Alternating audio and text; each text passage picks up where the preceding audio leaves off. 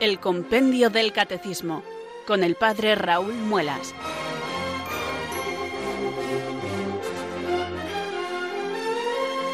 Muy buenas tardes, queridos oyentes de Radio María. Son las 4 a las 3 en Canarias.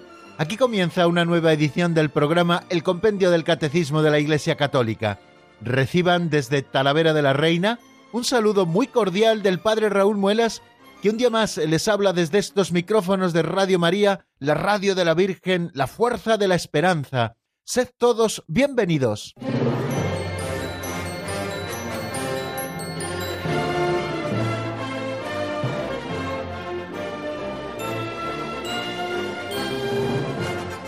Me gusta siempre ser acogedor con los oyentes que tienen el gozo de sumarse a estos programas que me toca dirigir en Radio María, tanto este del Compendio del Catecismo de la Iglesia Católica, como ese otro programa que ya nos acompaña desde hace más de 10 años y que se titula El Pozo de Sicar.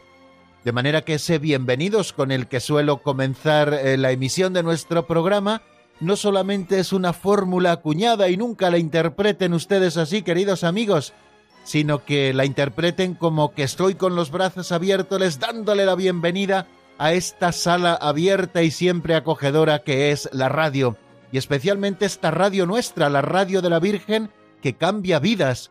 Así lo está exponiendo esa exposición que está recorriendo todo el territorio nacional, recordando a todos los que quieran verla qué es Radio María, cuál es su ideario, a qué se dedica, cuáles son sus programas, etcétera, etcétera. Si tienen la posibilidad de que pueda visitar eh, su localidad eh, esta exposición, pues no dejen de ir a verla. Ya ha recorrido muchísimas ciudades, muchísimos pueblos también de nuestra geografía nacional y sigue haciendo muchísimo bien. Una radio que cambia vidas. Bueno, pues me lo sugería esta expresión. Pues bienvenidos, queridos amigos, a esta radio que cambia vidas y a este programa que humildemente trata de ofrecerles todos los días, o al menos leer con ustedes, el compendio del Catecismo de la Iglesia Católica. Ese es nuestro libro de texto, nos le regaló el Papa Benedicto XVI en el año 2005 y desde entonces está haciendo muchísimo bien en la Iglesia, sobre todo en la catequesis. En el año 1992 salió el Catecismo Mayor de la Iglesia, promulgado por San Juan Pablo II, pero luego fue el Papa San Juan Pablo II el que dijo que había que hacer otro subsidio que resumiese de alguna manera este otro más profundo y más largo que sirviera para la catequesis y que sería bueno que se hiciera como los antiguos catecismos, con preguntas y respuestas, es decir, que eh, nos planteásemos una pregunta, que esta pregunta suscitara una respuesta de la fe, después eh, esa respuesta volvía a hacernos plantearnos una nueva pregunta, que suscitaba una nueva respuesta, y así poquito a poco, paso a paso, hasta cubrir los 598 números que tiene el compendio del catecismo, pues poquito a poco al final acabaremos viendo pues todo el arco de la doctrina católica, esa que nosotros tenemos que conocer, esa que nosotros tenemos que amar, esa de la que tenemos que dar razón también a todo el que nos la pidiere. No podemos vivir con la fe que aprendimos en la primera comunión, sino que la fe ha de ir creciendo a través del conocimiento de la misma y por eso la Iglesia procura que nosotros vayamos profundizando en la fe y nos recomienda esa formación permanente y en la celebración de los sacramentos nos sigue formando en la fe y sobre todo también con estos instrumentos válidos y valiosos como son los catecismos nos invita a profundizar en la fe. Es como si tuviera ese gran pan que es el depósito de la fe y lo fuera partiendo poquito a poco para que nosotros podamos alimentarnos de él y en definitiva eso es lo que hacemos cada tarde aquí en nuestro programa, partir un trocito o dos trocitos, un número o dos números del compendio del catecismo, para seguir comprendiendo un poco todo el misterio que nos salva. Nos encontramos en la segunda parte, que tiene una segunda sección en la que estamos y que tiene un segundo capítulo, que es en el que nos encontramos, eh, donde trata los eh, sacramentos de la curación.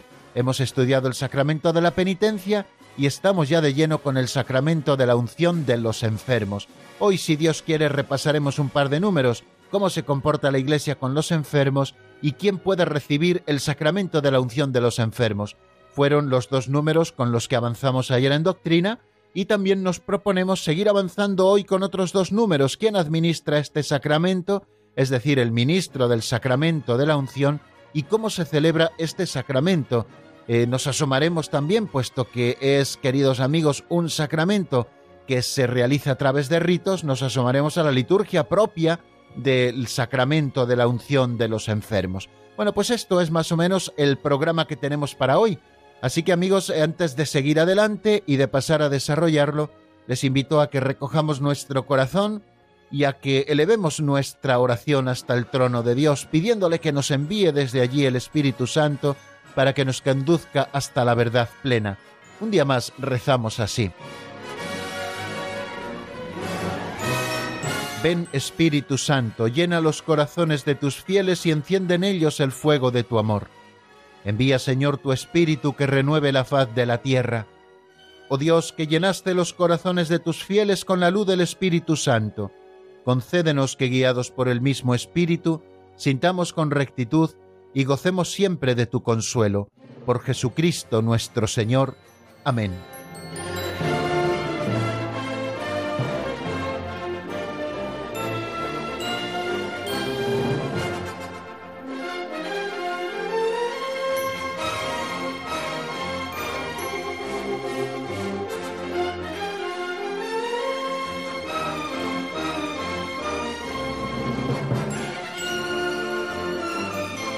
Y después de esta oración, queridos amigos, que nos acompaña todos los días al comienzo de nuestro programa, con la que nos ponemos en manos del Espíritu Santo para que sea Él el que nos conduzca hacia la verdad, esa verdad que nosotros queremos conocer con el estudio del compendio del Catecismo, pues después de esta oración vamos a afrontar este segundo momento del programa en el que abrimos un librito auxiliar del que nos servimos todos los días. Se llama Pinceladas de Sabiduría fue escrito por don Justo López Melús y está compuesto por pequeños capitulitos de apenas un minuto, minuto veinte, en el que se nos desarrolla una historieta, normalmente siempre con tintes humorísticos, pero que tiene la virtualidad de hacernos reflexionar, para que podamos aplicar la doctrina que conocemos a nuestra vida concreta. Por eso lo llamamos aperitivo catequético, porque abre nuestro apetito para el estudio de los números del catecismo, también lo llamamos estiramientos o calentamiento, como hacen los deportistas cada vez que tienen que hacer ejercicio fuerte, pues antes preparan bien sus músculos para que estos no sufran. Pues eso hacemos nosotros con estas pinceladas de sabiduría, o lo llamamos también catequesis práctica, porque de una manera muy sencillita, pues tratamos de aplicar de una manera práctica los principios generales según las ideas que estas pinceladas nos proponen. Bueno, pues sin más preámbulos les ofrezco la de hoy que se titula El amor y los detalles.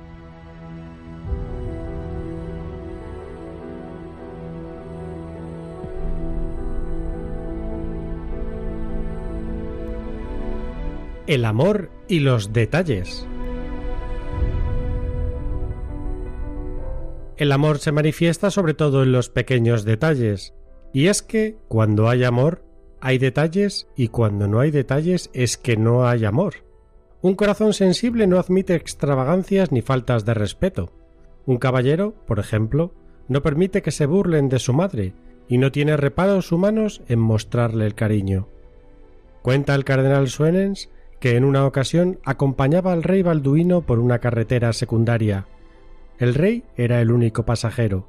De repente dio un brusco frenazo al pasar cerca de un pueblo vio una imagen de la Virgen sobre un pedestal, pero alguien había tenido el mal gusto de profanarla poniéndole en la cabeza un casco militar. El rey se bajó del coche, quitó el casco y lo tiró a una zanja.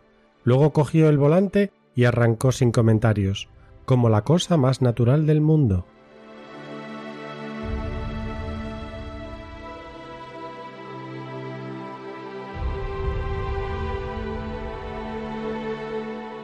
¿Cuántas cosas se cuentan, queridos amigos, del rey Balduino de Bélgica?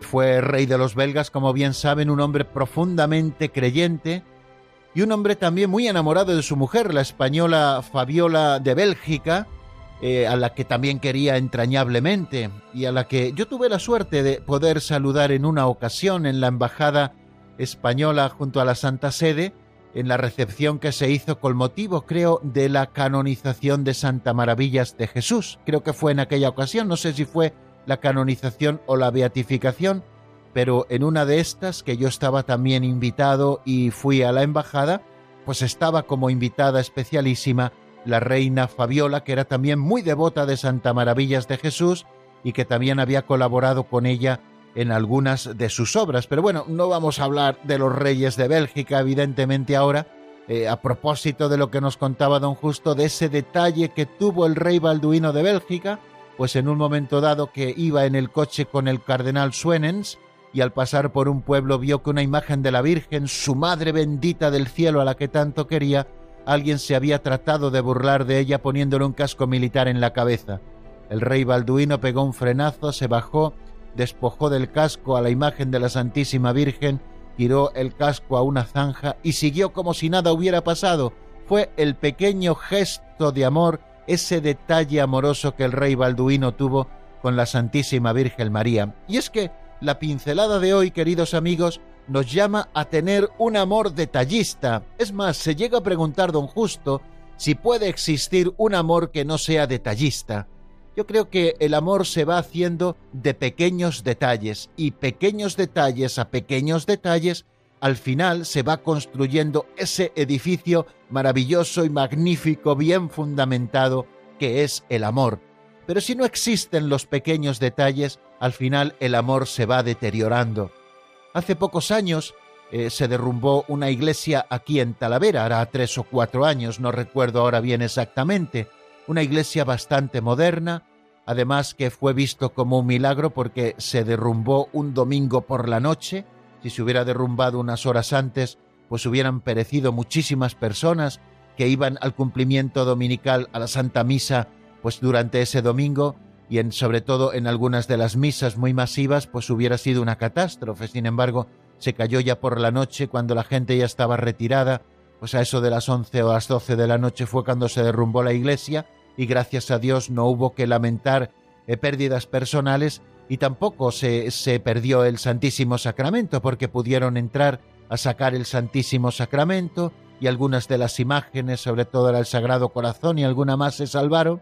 Pero bueno, cuando se preguntaban por qué se había caído aquella iglesia tan moderna, que tenía apenas 30 años, bueno, pues parece ser, eh, o al menos eso se dijo, no sé exactamente si será así o no será así, pero bueno, en este momento me sirve lo que se dijo para los ejemplos que estamos poniendo del amor con detalles. Pues fue pues que se fue una soldadura. Fijaros, toda una iglesia, todo un edificio. Bueno, pues una pequeña soldadura de un lugar clave, de una de esas claves de bóveda, pues al final se fue esa soldadura y todo el techo de la iglesia se vino abajo. Fijaros cómo un pequeño detalle como puede ser una pequeña soldadura puede hacer que se arruine todo un edificio. Y eso, queridos amigos, ocurre con el amor. Ese amor que no se cuida cada día con pequeños detalles, pues al final acaba arruinándose, porque el amor está hecho de pequeños detalles.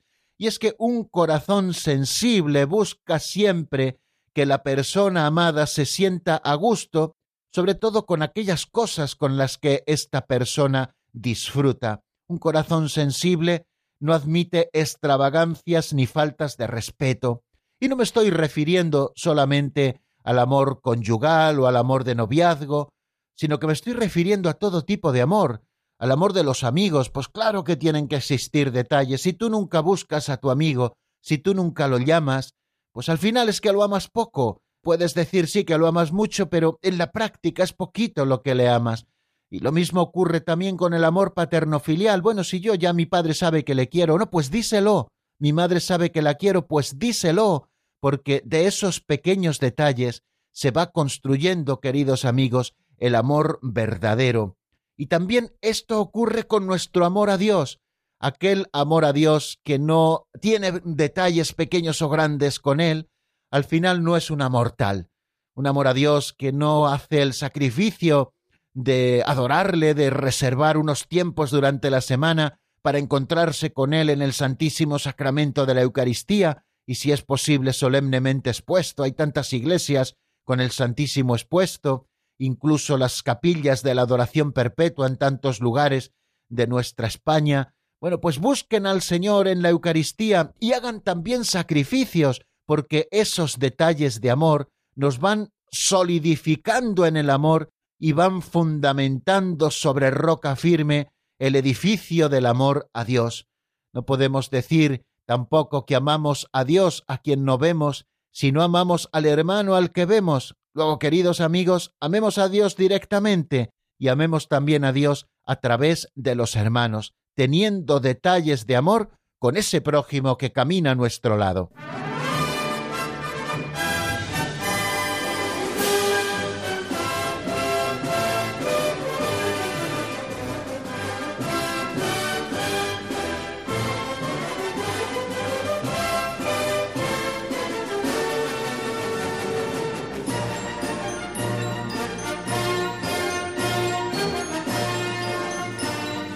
Aquí seguimos, queridos oyentes, en la sintonía de Radio María y aprovecho para saludar nuevamente a los que se hayan ido incorporando a nuestra sintonía en estos últimos minutos. Les habla desde Talavera de la Reina el padre Raúl Muelas y estamos en este programa que se titula El Compendio del Catecismo de la Iglesia Católica. Y en este preciso instante vamos a abordar eh, el tercer momento de nuestro programa, ese que dedicamos al repaso de lo que vimos en la última edición del Compendio del Catecismo de la Iglesia Católica, el programa que desarrollamos el pasado viernes, donde en el avance de doctrina estuvimos estudiando dos números, el 315 y el 316. El 315 que se pregunta cómo se comporta la Iglesia con los enfermos y el 316 en el que estuvimos estudiando quién puede recibir el sacramento de la unción de los enfermos. En los números previos a estos vimos en primer lugar cómo es considerada la enfermedad en el Antiguo Testamento y cómo en el Antiguo Testamento ya se va prefigurando lo que luego nos vendría plenamente en Cristo. En el 314 hablamos de qué significado tiene la compasión de Jesús hacia los enfermos. La compasión de Jesús hacia los enfermos y las numerosas curaciones realizadas por él, nos dice el compendio, son una clara señal de que con él había llegado el reino de Dios y por tanto la victoria sobre el pecado, el sufrimiento y la muerte. Esas eh, curaciones del Señor, esa compasión de Jesús hacia los que más sufren, son en realidad un signo de esa victoria suya sobre el pecado, el sufrimiento y la muerte. Y también hablábamos a propósito del significado que tiene la compasión de Jesús con los enfermos, de que con su pasión y con su muerte Jesús da un nuevo sentido al sufrimiento, el cual, unido al suyo, puede convertirse en medio de purificación y salvación para nosotros y para los demás. Quiere decir que nuestros propios sufrimientos pueden ser purificadores para nosotros mismos y pueden ser también ayuda de salvación para los demás, porque unidos nuestros sufrimientos a los sufrimientos de Cristo, se convierten en redentores. Unimos nuestra cruz a la cruz de Cristo. Y después de esto, nos estuvimos deteniendo, y esto es lo que vamos a repasar ahora, en cómo se comporta la Iglesia con los enfermos.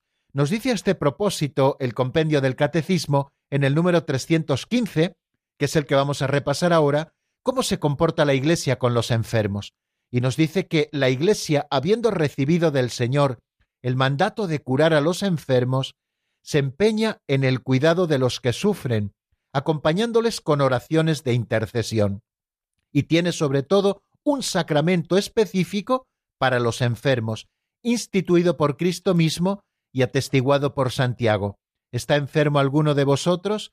Llame a los presbíteros de la Iglesia que oren sobre él y lo unjan con óleo en el nombre del Señor. Como ven, queridos amigos, en este número encontramos varias afirmaciones para nuestra consideración, y si las consideramos bien nos harán crecer también en el conocimiento y en el amor a Dios y a este plan de salvación del Señor primer lugar, se nos dice que la Iglesia ha recibido del Señor el mandato de curar a los enfermos. ¿Cuándo recibe la Iglesia este mandato? Encontramos varios textos a los que hacíamos alusión en los propios Evangelios. Por ejemplo, el Marcos 6, a partir del versículo séptimo, eh, estudiábamos la misión de los doce, la que Jesús les encomienda. Jesucristo llama a los doce y les fue enviando de dos en dos, si ustedes lo recuerdan, y les da autoridad sobre los espíritus inmundos. Nos dice que los apóstoles salieron a predicar la conversión, echaban muchos demonios, ungían con aceite a muchos enfermos y los curaban. Ven cómo los discípulos, antes de la resurrección del Señor, ya reciben eh, de Jesucristo esa misión de sanar a los enfermos. Pero una vez que Jesús hubo resucitado de entre los muertos, renueva este envío. Lo leemos en el capítulo 16 de San Marcos en los versículos 17 y 18. Decía Jesús, a los que crean les acompañarán estos signos, echarán demonios en mi nombre, hablarán lenguas nuevas, cogerán serpientes en sus manos, y si beben un veneno mortal no les hará daño, impondrán las manos a los enfermos y quedarán sanos. Queda muy claro, queridos amigos, esta misión que Jesús encomienda a la Iglesia de sanar a los enfermos, y la Iglesia comienza a hacerlo desde el principio. Si recordamos aquel pasaje de los Hechos de los Apóstoles, cuando Pedro y Juan van al templo para la oración de la tarde y se encuentran aquel ciego que pedía limosna, le dicen, no tenemos oro ni plata, pero en el nombre de Jesucristo te damos lo que tenemos, recobra la vista, y aquel enfermo recuperó la salud. Es que, queridos amigos, la Iglesia siempre se ha tomado muy en serio esa misión del Señor de sanar a los enfermos, y desde siempre se ha empeñado, como nos dice el número 315 del compendio, en el cuidado de los que sufren, acompañándolos con oraciones de intercesión. La Iglesia rezaba por los enfermos, oraba por ellos, intercedía por ellos, y así lo vemos también en los primeros compases de la historia de la Iglesia. Hablábamos y recordábamos aquellos primeros momentos de expansión del cristianismo en el antiguo imperio romano, como una de las cosas que llamó profundamente la atención y que convirtió el corazón de muchos era el testimonio que los propios cristianos daban del cuidado de los enfermos. En aquella sociedad, cuando venía una epidemia, el que más y el que menos se escabullía de allí para no contagiarse. Y sin embargo, los cristianos con caridad, con amor, con cariño, con ternura, con compasión, cuidaban a sus enfermos y veían cómo lo que era una muerte segura se convertía en muchísimas ocasiones en salud y aquello fue un reclamo de conversión para todos, porque la Iglesia acompaña con oraciones de intercesión y también con sus cuidados a aquellos que sufren, y lo hace a través de los cristianos, de cada uno de nosotros, que estamos llamados también a desarrollar esta misión. Han surgido en la historia de la Iglesia muchísimas congregaciones, por ejemplo, con el carisma específico del cuidado de los enfermos, y estos nos recuerdan que es una tarea de todos la de curar a los enfermos, cosa que el Señor nos ha encomendado de una manera solidaria a toda la Iglesia. Pero no solamente esto, sino que la Iglesia tiene también un sacramento específico para los enfermos, un sacramento que, como todos ellos, esos siete, han sido instituidos por Cristo mismo, como aparece atestiguado por el apóstol Santiago en su carta en el capítulo 5, versículos 14 y 15, cuando se dice aquello de ¿está enfermo alguno de vosotros? llame a los presbíteros de la Iglesia que oren sobre él y lo unjan con óleo en nombre del Señor. La Iglesia cree y confiesa, por tanto, que entre los siete sacramentos existe un sacramento especialmente destinado a reconfortar a los atribulados por la enfermedad, y ese sacramento es la unción de los enfermos. Fijaos cómo nos lo dice Trento. Esta unción santa de los enfermos fue instituida por Cristo nuestro Señor como un sacramento del Nuevo Testamento, verdadero y propiamente dicho, insinuado por Marcos y recomendado a los fieles y promulgado por Santiago, apóstol y hermano del Señor. Y en la tradición litúrgica es el Catecismo Mayor quien lo recuerda, tanto de Oriente como de Occidente, se poseen desde la antigüedad testimonios de unciones de enfermos practicadas con aceite bendito.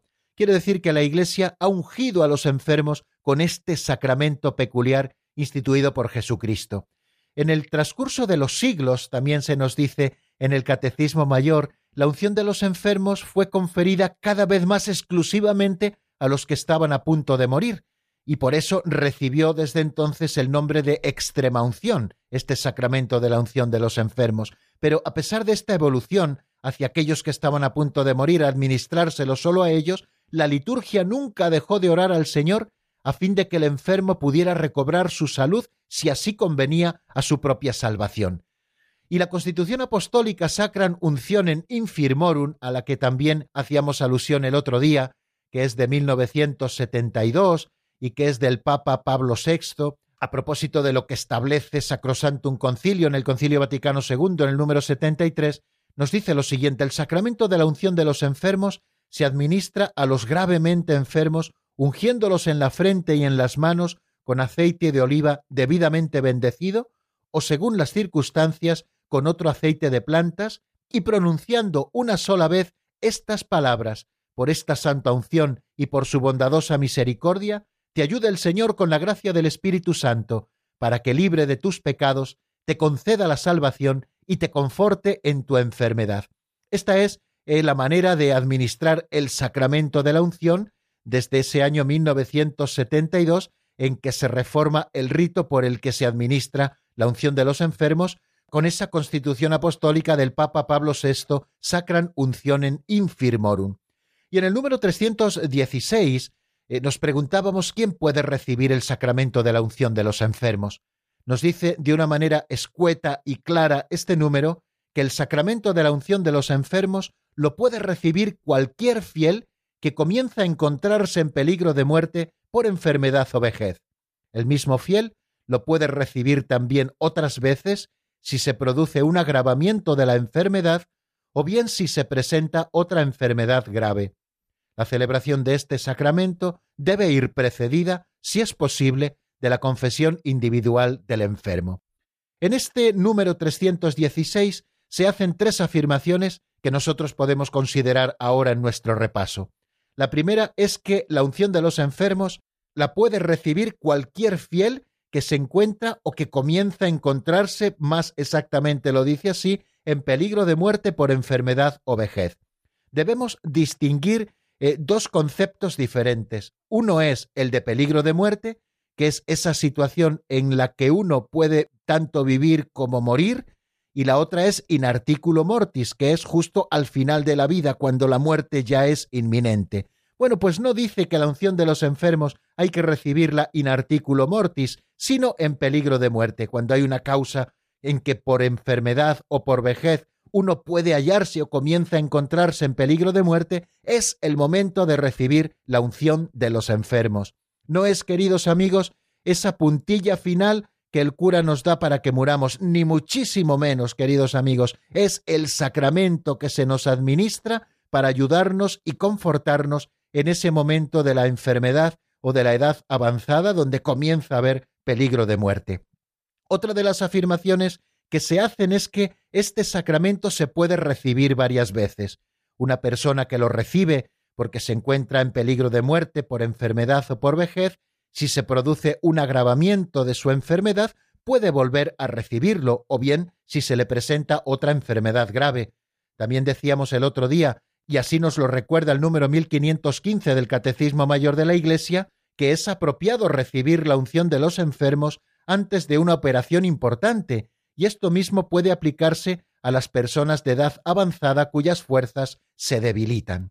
Y la tercera afirmación que encontramos en este número 316 es que la celebración de este sacramento debe ir precedida, si es posible, de la confesión individual del enfermo.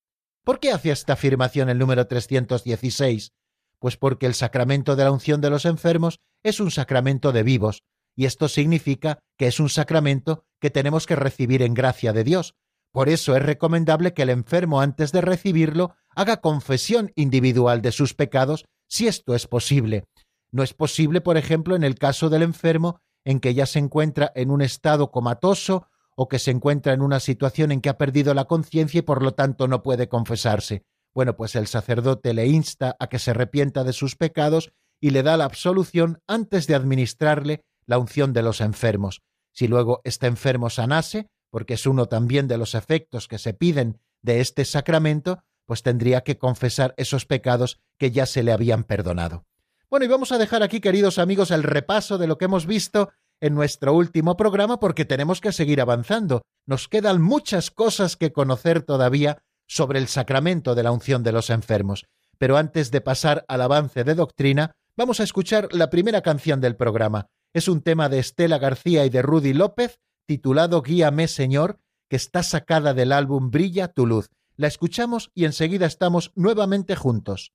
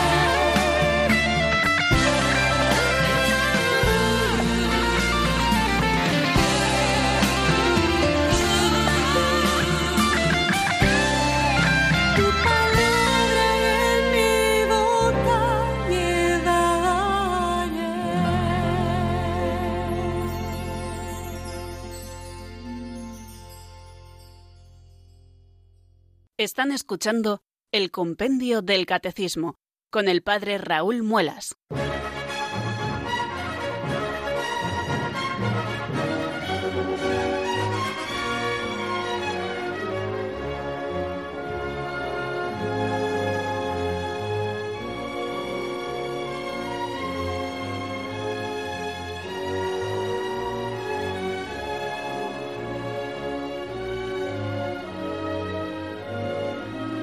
Vamos a continuar después de escuchar este tema musical con los números que nos sigue presentando el compendio del Catecismo de la Iglesia Católica. Ya ven que no se acaban, que nos quedan casi la mitad todavía por desarrollar. Bueno, pues vamos a seguir estudiando el sacramento de la unción de los enfermos y como hemos hecho en los otros sacramentos que ya hemos estudiado, también vamos a estudiar a propósito de este quién es el ministro, es decir, aquel que puede administrarlo y precisamente de esto nos habla el número 317, que debe ser uno de los números más breves que encontramos en el compendio del Catecismo de la Iglesia Católica. Se pregunta este número, ¿quién administra este sacramento? Vamos a escuchar qué es lo que nos dice, como siempre en la voz de Marta Jara.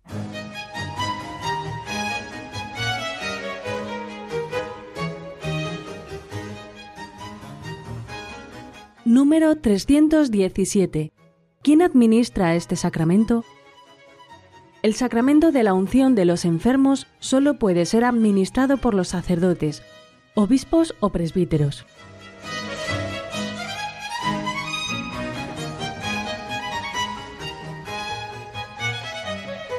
Como ven, breve y clarísimo lo que nos dice este número 317 a propósito del ministro del sacramento. Nos ha dicho, hemos escuchado, que el sacramento de la unción de los enfermos solo puede ser administrado por los sacerdotes, y entre paréntesis nos dice obispos o presbíteros. Ya saben que el sacramento del orden tiene tres grados, lo hemos estudiado ya en algún momento y lo estudiaremos más profundamente cuando lleguemos a estudiar el sacramento del orden sacerdotal. Pero no recordar que el sacramento del orden tiene tres grados. El grado supremo del sacramento del orden, que es el episcopado, el segundo grado del sacramento, que es el presbiterado, y luego el tercer grado del sacramento del orden, que es el diaconado.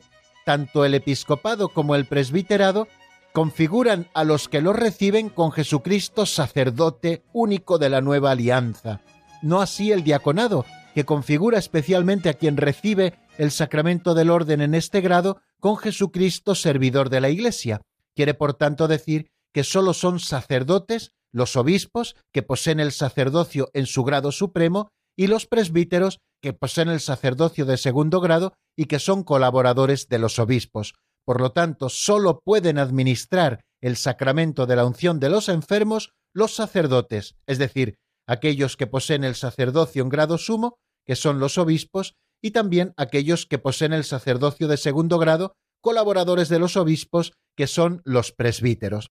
Vamos a ver, porque creo que puede ser interesante en este momento, qué es lo que nos dice el Código de Derecho Canónico en el número 1003 a propósito del ministro de la unción de los enfermos. Hay tres párrafos en este canon 1003. El primero nos dice que todo sacerdote y sólo él administra válidamente la unción de los enfermos. O sea que para que haya una administración válida debe ser conferido este sacramento por un sacerdote válidamente ordenado, se supone, ¿no? O sea que todo sacerdote y solamente él administra válidamente la unción de los enfermos. El párrafo segundo nos dice que todos los sacerdotes con cura de almas tienen la obligación y el derecho de administrar la unción de los enfermos a los fieles encomendados a su tarea pastoral, pero por una causa razonable, cualquier otro sacerdote puede administrar este sacramento con el consentimiento al menos presunto del sacerdote al que antes se hace referencia. O sea que son especialmente los que tienen el derecho y el deber de administrar este sacramento aquellos sacerdotes que tienen encomendado un oficio con cura de almas, por ejemplo, un párroco que tiene encomendado pues el gobierno de una parroquia y por lo tanto la cura de almas de todos los que se encuentran en este territorio, si es una parroquia territorial o de las personas que puedan pertenecer a una parroquia personal, ¿no? O sea que todos aquellos que tienen encomendada la cura de almas, por ejemplo el párroco, tienen la obligación y también tienen el derecho de administrar este sacramento. O por ejemplo el vicario parroquial, que también participa con el párroco en la cura de almas de esa parroquia, pues también tiene esa obligación y también tiene ese derecho de administrar el sacramento. O por ejemplo un capellán de una institución religiosa, pues tiene la obligación de hacerlo aquellas personas que se le encomiendan a su cuidado, o por ejemplo el capellán de un hospital, que son ahora los que más administran el sacramento de la unción, pues tiene la obligación y el derecho de hacerlo. O sea que todo sacerdote que tenga encomendado un oficio que lleve consigo la cura de almas, pues tiene en primer lugar la obligación, o sea que tiene la obligación si se lo piden de administrarlo, y también tiene el derecho de hacerlo eh, si se lo piden frente a otros, ¿no? Pero también nos dice, eh, lo hemos escuchado justo al final de ese párrafo segundo del canon 1003, que cualquier otro sacerdote puede administrar este sacramento con el consentimiento al menos presunto del sacerdote al que antes se hace referencia. Pues por ejemplo, una familia tiene mucha amistad con un sacerdote que no es precisamente el que tiene encomendada la cura pastoral del lugar donde se encuentran, pues hombre, evidentemente esa familia puede llamar a ese sacerdote que por deferencia de hablar con el párroco para decir que va a administrar este sacramento en su propio ámbito y basta simplemente con que exista un consentimiento presunto, es decir, que no se oponga directamente el sacerdote que tiene el derecho de administrar ese sacramento para que pueda ser administrado por cualquier sacerdote. Y en caso, como les digo, de que urja la cosa, pues ya saben que el consentimiento siempre es presunto, o sea que tenemos que presumir que el sacerdote que tiene esa obligación y ese derecho da su consentimiento a que otro sacerdote administre este sacramento. Y también en el párrafo tercero nos dice que está permitido a todo sacerdote llevar consigo el óleo bendito, de manera que en caso de necesidad pueda administrar el sacramento de la unción de los enfermos. Yo conozco muchos sacerdotes, yo mismo así lo hago, que en el coche llevamos un pequeño recipiente con el santo óleo de los enfermos, por lo que te puedas encontrar en la carretera o en cualquier momento que te puedan llamar para administrar. O sea que ese párrafo tercero nos permite a los sacerdotes llevar con nosotros el óleo bendito para que podamos, en caso de necesidad, administrar este sacramento de la unción de los enfermos. Y luego también podríamos decir, a propósito de quién es el ministro, pues algunas indicaciones de carácter pastoral. Una de ellas es que es un deber de los pastores de la Iglesia instruir a los fieles sobre los beneficios de este sacramento. Creo que esto tenemos que predicarlo mucho, porque queridos amigos, todavía existe en la mente de muchas personas que este es un sacramento al que se le tiene un miedo terrible porque si lo recibes te mueres. Y no es así. Y nos corresponde a los sacerdotes por activa y por pasiva predicar los beneficios de este sacramento, que este sacramento viene precisamente para confortarnos en el momento de la enfermedad o de la falta de fuerzas, y que también se piden como efectos de este sacramento tanto la salud del alma como la salud del cuerpo, si es voluntad del Señor el concederla, pero la Iglesia lo pide.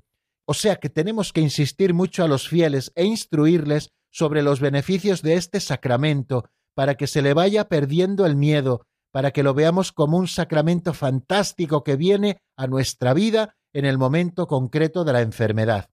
Esto es un deber de los pastores, pero también los fieles deben animar a los enfermos a llamar al sacerdote para recibir este sacramento. Los fieles, sobre todo, pues los familiares más cercanos de alguien que se encuentra en una situación de peligro de muerte por enfermedad o por edad avanzada, pues también han de animarle a que llamen al sacerdote para que pueda venir a administrarle este sacramento, y si se puede trasladar incluso recibirlo en la propia iglesia. Y también los enfermos han de prepararse para recibirlo en buenas disposiciones, con la ayuda del sacerdote de su parroquia o con la ayuda de algún sacerdote de su confianza y también con la ayuda de toda la comunidad eclesial, ¿por qué no?, a la que se le invita a acompañar muy especialmente a los enfermos con sus oraciones y con sus atenciones fraternas. Bueno, ven, a propósito de quién es el ministro, pues hemos dicho que es el sacerdote y solo el sacerdote, es decir, el obispo que posee el sacerdocio en su grado sumo o el presbítero que posee el sacerdocio de segundo grado, sólo ellos pueden administrar la unción de los enfermos. Hemos hecho pues alguna alusión de quién tiene el deber y también el derecho de administrar este sacramento, que son aquellos sacerdotes a los que se les encomienda la cura de almas, y también hemos visto que cualquier otro sacerdote puede administrar el sacramento, al menos con el consentimiento presunto de aquel a quien le corresponde administrarlo. Y también decíamos que todo sacerdote puede llevar consigo el óleo de los enfermos para administrar este sacramento en caso de necesidad.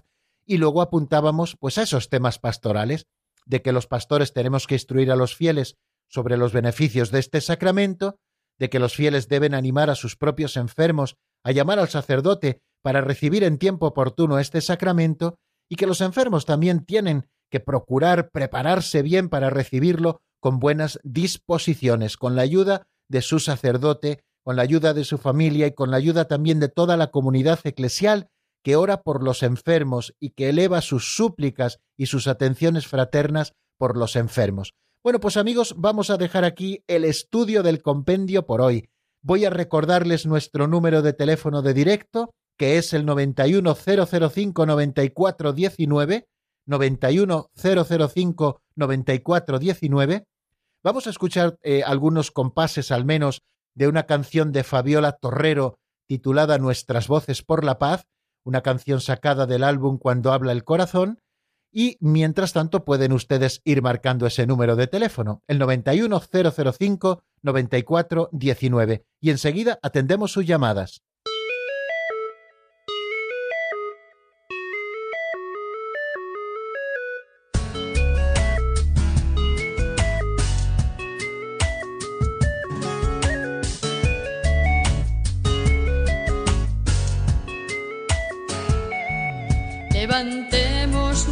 Nuestras manos por la vida. Que se escuchen nuestras voces por la paz. Y que nuestro corazón hoy cante libertad, porque el mundo vuelva a ser de nuevo como Dios soñó. Levantemos nuestras manos por la vida. Que se escuchen nuestras voces por la paz. Y que nuestro corazón hoy cante libertad, porque el mundo vuelva a ser de nuevo como Dios soñó.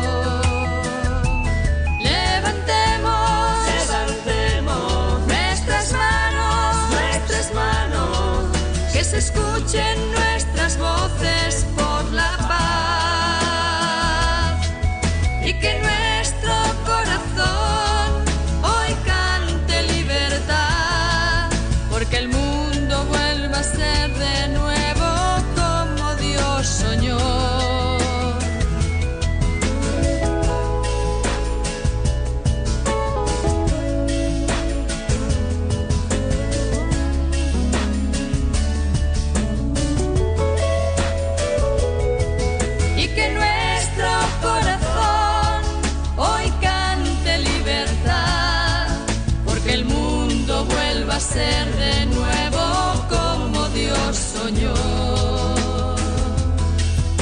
se escuchen nuestras voces por la paz, que se escuchen nuestras voces por la paz.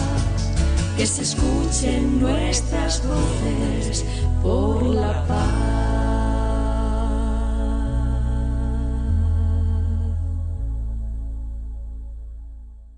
Están escuchando el Compendio del Catecismo con el Padre Raúl Muelas.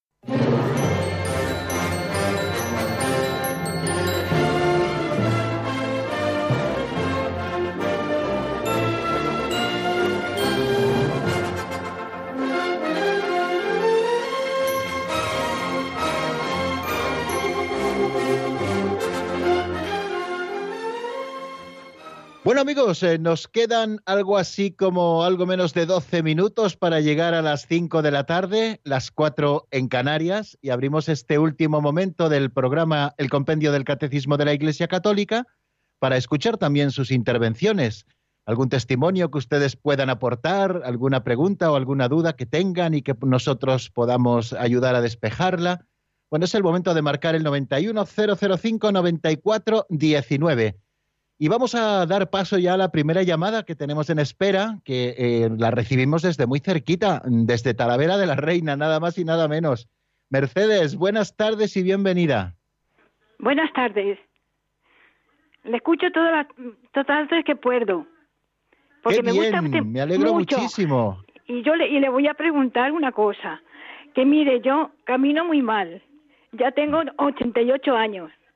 Y camino muy mal, muy mal. Y yo voy a misa, los, me llevan mis hijos los sábados o los domingos para eso. Pero luego en, en casa mm, oigo todas las misas de la- y los rosarios de la diocesana.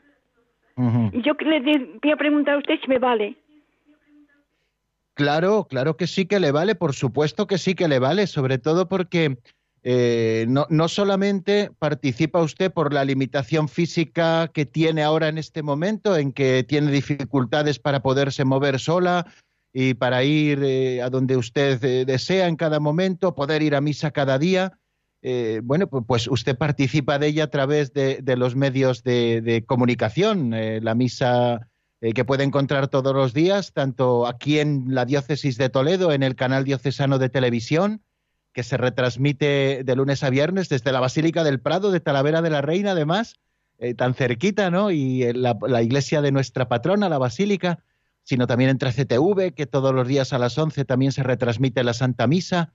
Eh, bueno, pues hace usted muy bien, puesto que no puede participar diariamente, pues el hacerlo a través de la televisión y también pues eh, rezar el rosario con Radio María o con Radio Santa María también aquí en la diócesis de Toledo.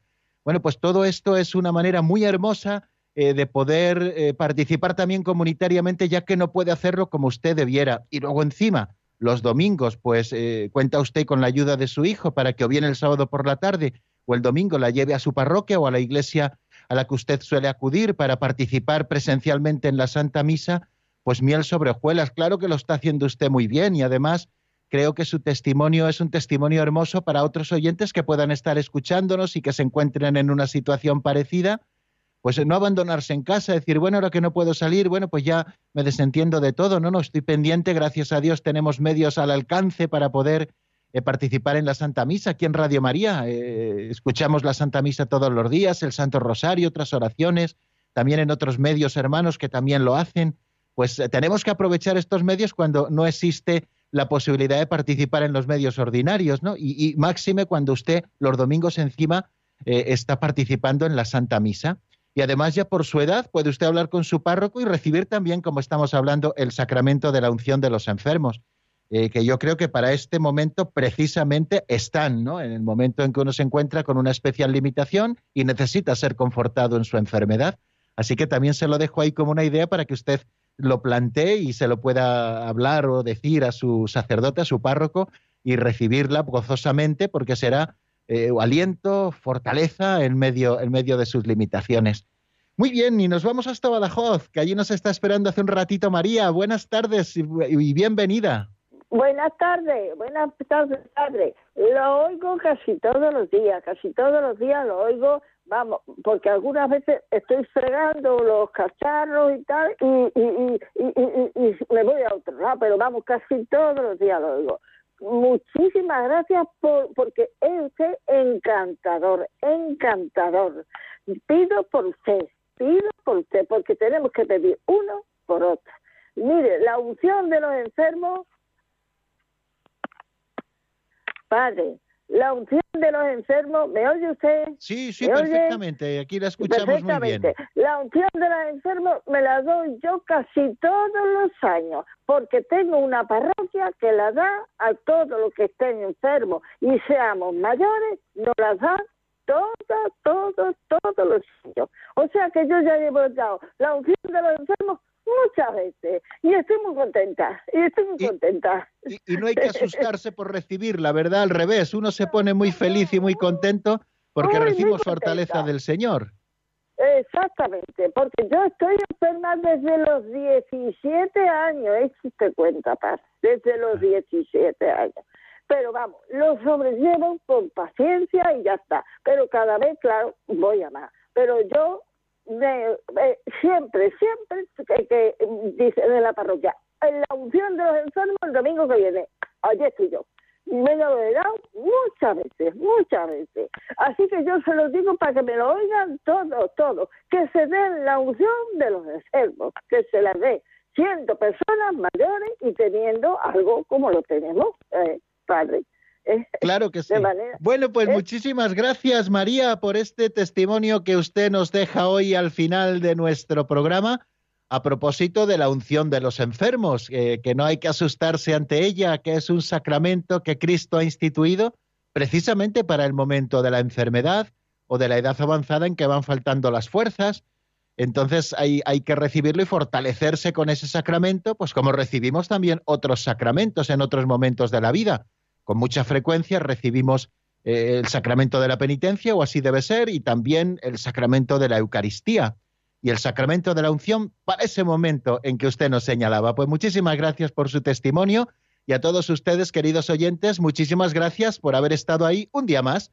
Mañana, si Dios quiere, eh, en el mismo lugar y en la misma hora, ya saben. Cuando den las tres en Canarias, las cuatro en la península, sonará nuestra sintonía y comenzaremos una nueva edición del Compendio del Catecismo de la Iglesia Católica para seguir estudiando este sacramento formidable que es el de la unción de los enfermos. La bendición de Dios Todopoderoso, Padre, Hijo y Espíritu Santo, descienda sobre vosotros y permanezca para siempre. Amén. Hasta mañana, si Dios quiere, amigos.